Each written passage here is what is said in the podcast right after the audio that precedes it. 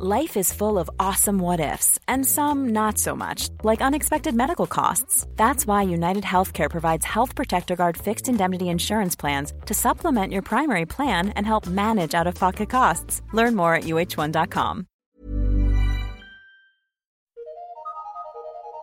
Eu sou Mário Persona e essas são as respostas que eu dei aos que me perguntaram sobre a Bíblia.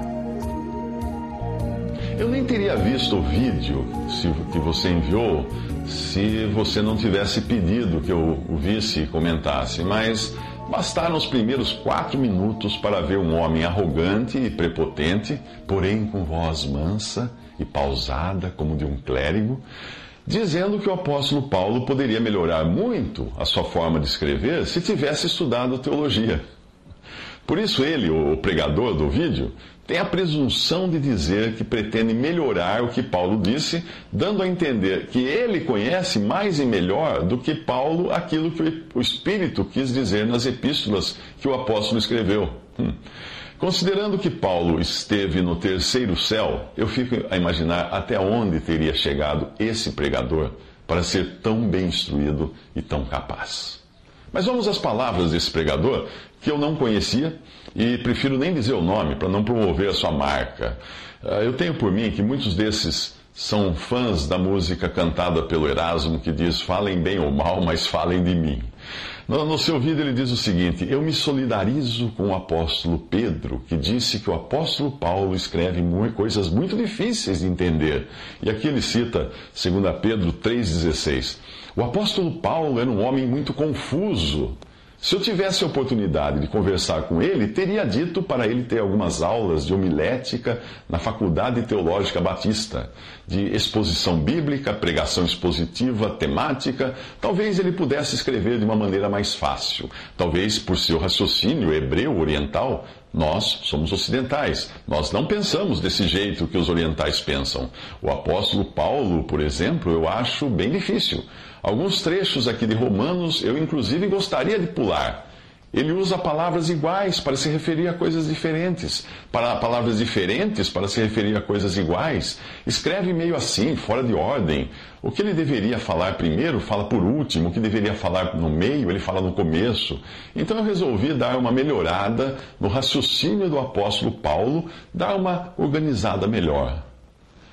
Ora, o que ele está fazendo nada mais é do que cumprir o que Pedro falou.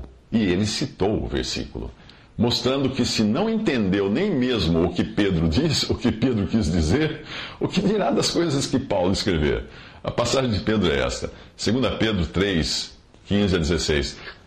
O nosso amado irmão Paulo vos escreveu segundo a sabedoria que lhe foi dada falando disto como em todas as suas epístolas, entre as quais há pontos difíceis de entender, que os indoutos e inconstantes torcem, e igualmente as outras escrituras, para sua própria perdição.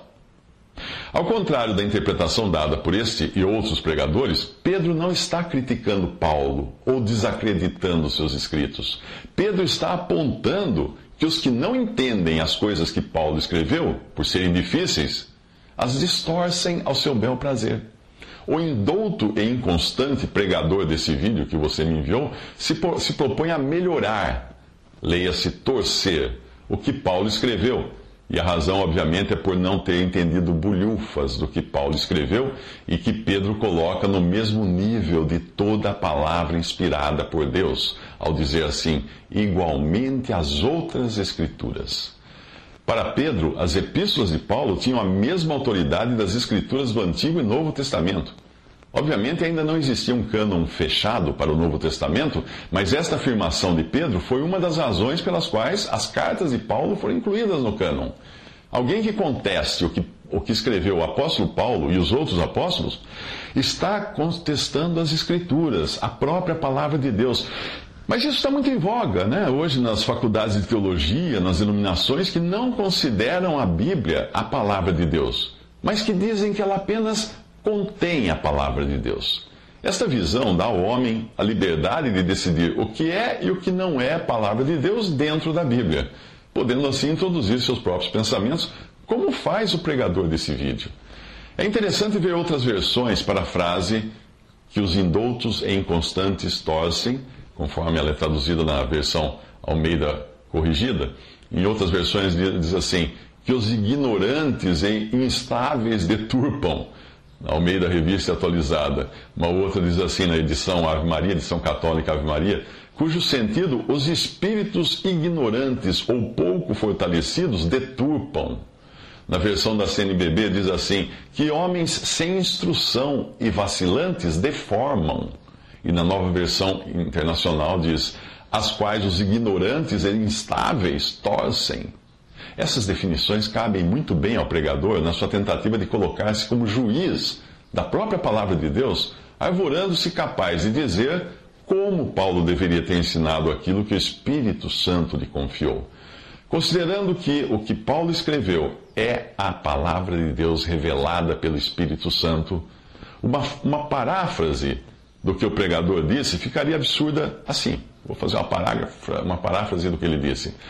Abre aspas. O Espírito Santo é muito confuso se eu tivesse a oportunidade de conversar com o Espírito Santo, teria dito para ele ter algumas aulas de homilética na Faculdade Teológica Batista, exposição bíblica, pregação expositiva temática. Então eu resolvi dar uma melhorada no raciocínio do Espírito Santo, dar uma organizada melhor, fecha aspas. Somente aqueles que creem na inspiração verbal da palavra de Deus revelada a Paulo perceberão quão grave é o comentário que esse homem faz no vídeo tentando desacreditar o ministério de Paulo e os seus escritos inspirados, a palavra a palavra. Ora, a Bíblia diz: Nós não temos recebido o Espírito do mundo, e sim o Espírito que vem de Deus, escreve Paulo para que conheçamos o que por Deus nos foi dado gratuitamente.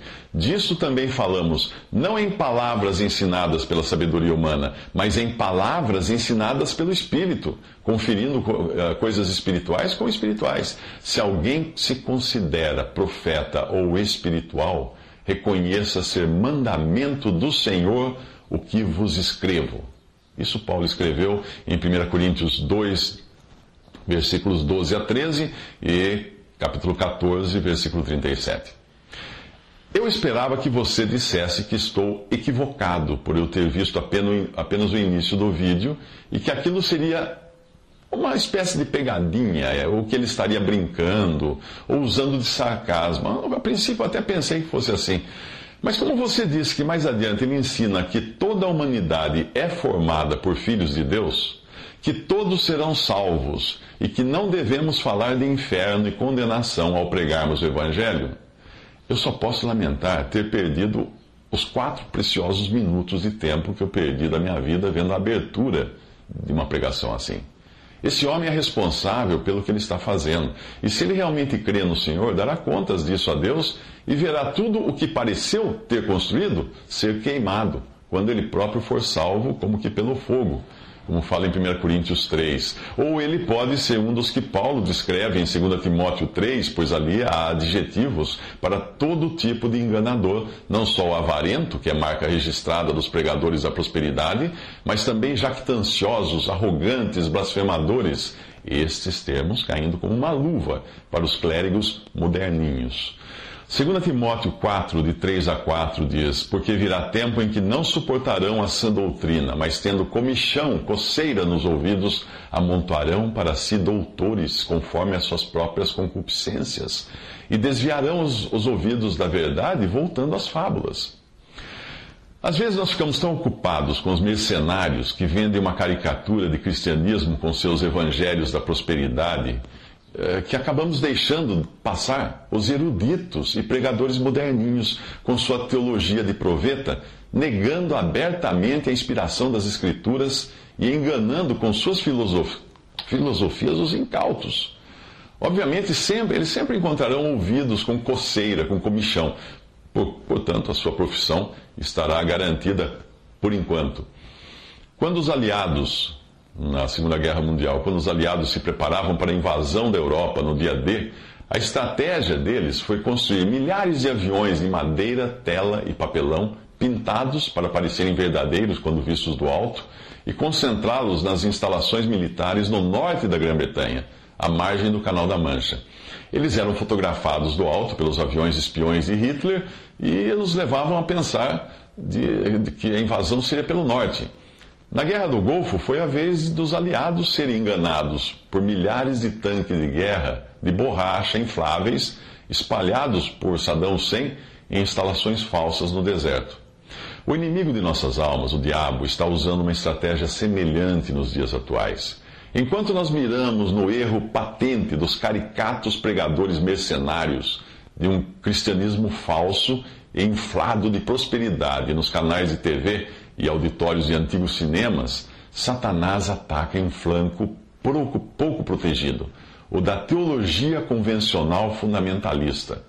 É nas denominações mais conservadoras e aparentemente sérias que o inimigo quer minar a fé cristã, dirigindo as suas, almas, as suas armas para ninguém menos que o apóstolo Paulo e os mistérios ou segredos que lhe foram revelados de primeira mão. A estratégia é simples: fazer as pessoas acreditarem que Paulo era um homem complicado, solteirão recalcado, machista, incapaz de transmitir suas ideias com clareza, avesso a um cristianismo judaizante por ter vivido encharcado nele. A lista de acusações é longa. Em sua última carta, e já prevendo o seu martírio, Paulo escreveu: Na minha primeira defesa, ninguém foi a meu favor, antes todos me abandonaram. 2 Timóteo 4,16. Ele falava isso também dos próprios irmãos que o abandonaram. Em meio às trevas da apostasia que rapidamente descem sobre o planeta, quase dá para ouvir Satanás ordenando a seu exército de anjos: ataquem Paulo, façam os cristãos ficarem contra ele e contra a sua doutrina. Ele precisa ser desacreditado se quisermos que o seu último ministério seja colocado em prática. Paulo escreveu sobre este seu ministério não vos recordais de que, de que ainda convosco eu costumava dizer-vos estas coisas? E agora sabeis o que o detém, para que ele, o Anticristo, seja revelado somente em ocasião própria. Com efeito, o mistério da iniquidade já opera, e aguarda somente que seja afastado aquele que agora o detém. Então será de fato revelado o iníquo, a quem o Senhor Jesus matará com o sopro da sua boca e o destruirá pela manifestação de sua vinda. Ora, o aparecimento do iníquo é segundo a eficácia de Satanás, com todo o poder e sinais e prodígios da mentira, e com todo o engano de injustiça aos que perecem, porque não acolheram o amor da verdade para serem salvos. 2 Tessalonicenses 2, de 5 a 10. É grande a diferença entre Paulo e os outros apóstolos. Sim, é grande. Os doze pregavam: arrependei-vos em Atos 2,38. Paulo pregava crê em Romanos 4, de 5 a 6, e 1 Coríntios 15, de 1 a 4. Os doze pregavam o evangelho do reino durante os evangelhos. Mateus 4,17 e até Atos 3,19. Paulo pregava o evangelho da graça de Deus, em Atos 20, 20 versículo 4. Os doze foram salvos dentro de Israel e dali enviados. Mateus 16, 13 e 16, e versículos 16 e 17 também. Paulo foi salvo e enviado para fora da, da, das fronteiras de Israel. Atos 9, 3. Aos doze foi dado um ministério terreno, voltado para as promessas terrenas do reino dadas a Israel. Paulo recebeu um ministério celestial, como está em Gálatas 1, 1 e versículos 11 e 12 também. Os doze ministravam aos judeus, conforme Mateus 10, 5 e Gálatas 2, de 7 a 9. Paulo ministrava principalmente aos gentios, Romanos 11, 13, Gálatas 2, de 7 a 9. Por isso, quando o inimigo quer minar os planos de Deus, ele dá grande ênfase ao ministério dos doze para a terra, para este mundo, e faz as pessoas pensarem na igreja como, ela, como se ela fosse mera sucessora de Israel. Portanto, cheia de práticas judaicas e esperanças terrenas. Isso é conhecido como teologia do pacto. Enquanto isso, esse ministério fundamentalista lança descrédito sobre o ministério de Paulo, pois Paulo aponta que a igreja é distinta de Israel e a sua vocação e destino são celestiais, não terrenos. O apóstolo Paulo, o apóstolo nascido fora de tempo, a ele foram revelados alguns mistérios ou segredos que não tinham sido revelados aos profetas do Antigo Testamento e nem mesmo aos outros apóstolos antes dele. Ele é, Paulo é o autor do quinto evangelho, que é como é chamada também a carta aos Romanos, onde, onde ele diz: pelo meu evangelho e pela proclamação de Jesus Cristo, de acordo com a revelação do mistério oculto nos tempos passados, mas agora revelado e dado a conhecer pelas Escrituras proféticas por ordem do Deus eterno. Romanos 16, 25, 26. Ele chama de meu evangelho a revelação que ele recebeu. A expressão agora revelado e dado a conhecer significa que antes de Paulo ainda era um mistério as coisas que ele, que, ele, que ele recebeu, a revelação que ele recebeu. Um dos mistérios revelados a Paulo foi a ressurreição dos santos no arrebatamento. Ele escreveu: Eis que eu lhes digo um mistério: nem todos dormiremos, mas todos seremos transformados num momento, num abrir e fechar de olhos, ao som da última trombeta. Pois a trombeta soará, os mortos ressuscitarão incorruptíveis e nós seremos transformados. 1 Coríntios 15, 51, 52. A carta aos Tessalonicenses dá mais detalhes desse mistério, e Paulo se inclui ali entre os que já esperavam por esse evento.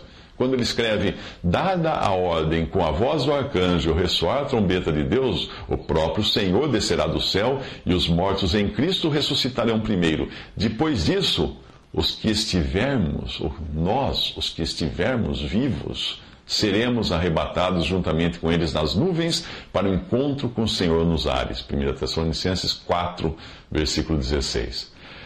Mas existe muito mais da maneira peculiar como Cristo se revelou a Paulo como sendo um, apóstolo abortivo ou nascido fora de tempo, conforme ele próprio descreve a si mesmo em 1 Coríntios 15, versículo 8.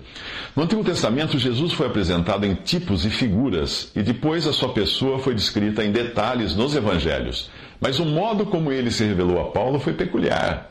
Os outros discípulos haviam conhecido Jesus antes de sua morte e também depois, já ressuscitado. A Paulo, o Senhor apareceu glorificado. E como se isso não bastasse, levou-o para conhecer o paraíso ou o terceiro céu terceiro céu, onde o apóstolo ouviu coisas indizíveis, coisas que o homem não é permitido falar. 2 Coríntios 12, 4. Como, como alguém pode rejeitar esse ministério? Como alguém pode zombar de Paulo e do seu ministério? Como alguém pode falar que Paulo teria que aprender teologia? Portanto, ainda que você encontre Jesus em figuras no Antigo Testamento e vivo, morto e ressuscitado nos Evangelhos, é por meio de Paulo que você poderá conhecê-lo glorificado em sua relação com a igreja, o corpo de Cristo. Isto por causa da revelação do mistério guardado em silêncio nos tempos eternos e que agora se tornou manifesto e foi dado a conhecer por meio das escrituras proféticas, segundo o mandamento do Deus eterno para obediência por fé entre as nações. Paulo escreve isso em Romanos 16, 25 a 26. A chave para você abrir o cofre dos segredos ou mistérios de Deus é a obediência por fé.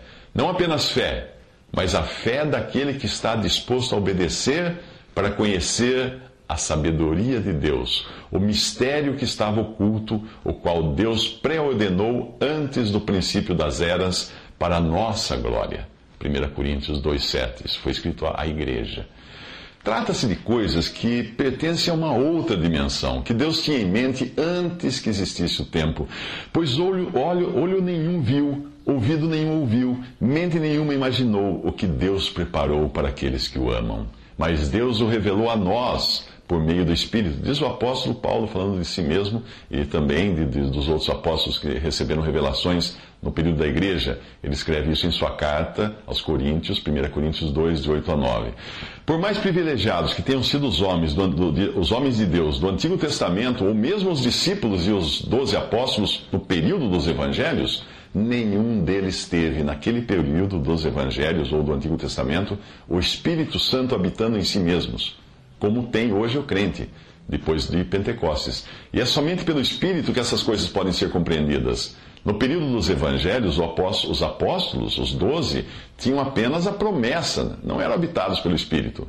O Senhor Jesus disse a eles: O Espírito da Verdade, que o mundo não pode receber, porque não o vê, nem o conhece, vós o conheceis, porque ele habita convosco e estará no futuro em vós. Referindo-se então ao dia de Pentecostes. Isso está em João 14, 17. E quando Deus decidiu revelar a verdade do mistério, ele escolheu um vaso muito especial. E nós sabemos disso porque em Efésios 3, Paulo diz: Certamente vocês ouviram falar da responsabilidade imposta a mim em favor de vocês, pela graça de Deus, isto é, o mistério que me foi dado a conhecer por revelação. Efésios 3, de 2 a 3. Paulo ainda não tinha recebido a revelação do mistério quando o Senhor mostrou a ele a essência da verdade desse mistério no caminho para Damasco. Quando o Senhor perguntou a ele: Saulo, Saulo, por que me persegues? E Atos 9, 4. Jesus revelava assim que os santos que Saulo perseguia na terra formavam um corpo e estavam unidos a Cristo, a cabeça nos céus. Perseguir a igreja era o mesmo que perseguir o próprio Senhor. O detalhamento desse mistério Paulo apresenta em sua carta aos Efésios. Faltava um mistério a ser revelado. E a tarefa coube a Paulo. Com esse segredo trazido à tona, a revelação de Deus estaria completa.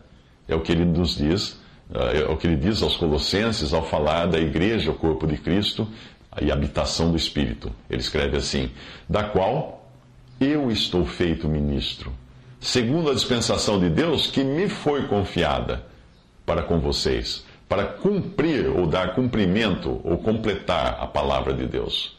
O mistério que esteve oculto desde todos os séculos e em todas as gerações e que agora foi manifesto aos seus santos, que é Cristo em vós, esperança da glória. Colossenses 1, 24 a 27.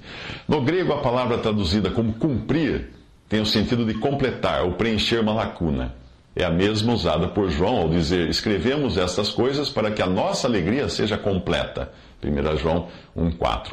Paulo colocou a peça que faltava na revelação de Deus, como um, imenso quebra-cabeça quando falta aquela pecinha. Ele, Paulo, recebeu a graça de colocar essa pecinha que faltava. E nos fez saber que os gentios são coerdeiros com Israel, membros do mesmo corpo e coparticipantes da promessa em Cristo Jesus. E ele continua: Foi-me concedida a administração deste mistério que durante as épocas passadas foi mantido oculto em Deus. Efésios 3, de 6 a 9. Por ser um mistério que ficou oculto no passado, a igreja não existia no Antigo Testamento e nem mesmo nos evangelhos. Jesus menciona a igreja pela primeira vez em Mateus 16, 18, mas ele diz no, com o verbo no futuro, como algo que ainda seria construído. Ele diz assim: Edificarei a minha igreja. Como toda edificação da época, ela teria um alicerce, com uma pedra de canto ou pedra de esquina, que é Cristo, seguida das outras pedras do alicerce, que são os apóstolos e profetas do Novo Testamento. Sobre esse alicerce, sobre esse fundamento formado por Cristo e os apóstolos do, do Novo Testamento, as paredes serão levantadas com o acréscimo de cada pedrinha, cada salvo por Cristo Jesus. É dessa edificação que Paulo fala no capítulo 2 de Efésios, ao dizer que nós somos edificados sobre o fundamento, o alicerce, dos apóstolos e dos profetas, tendo Jesus Cristo como pedra angular, no qual todo edifício é ajustado e cresce para tornar-se um santuário santo no Senhor. Efésios 2, de 20 a 21. Em 1 Coríntios, o apóstolo fala de sua responsabilidade em lançar os fundamentos da igreja. Ele diz: Conforme a graça de Deus que me foi concedida, eu, como sábio construtor, lancei o alicerce, e outro está construindo sobre ele. 1 Coríntios 3, 10 a 11. Portanto, é impossível você entender o que é a igreja e saber como ela deve funcionar sem ler as cartas do apóstolo Paulo simplesmente impossível, porque foi dada a ele a tarefa de completar a palavra de Deus, de colocar a pecinha que faltava na revelação de Deus. Obviamente, muitos não gostam da ideia de termos uma revelação completa, pois isso não lhes permite trazer suas próprias revelações particulares, ou, como no caso do pregador do vídeo, seus raciocínios teológicos sofisticados.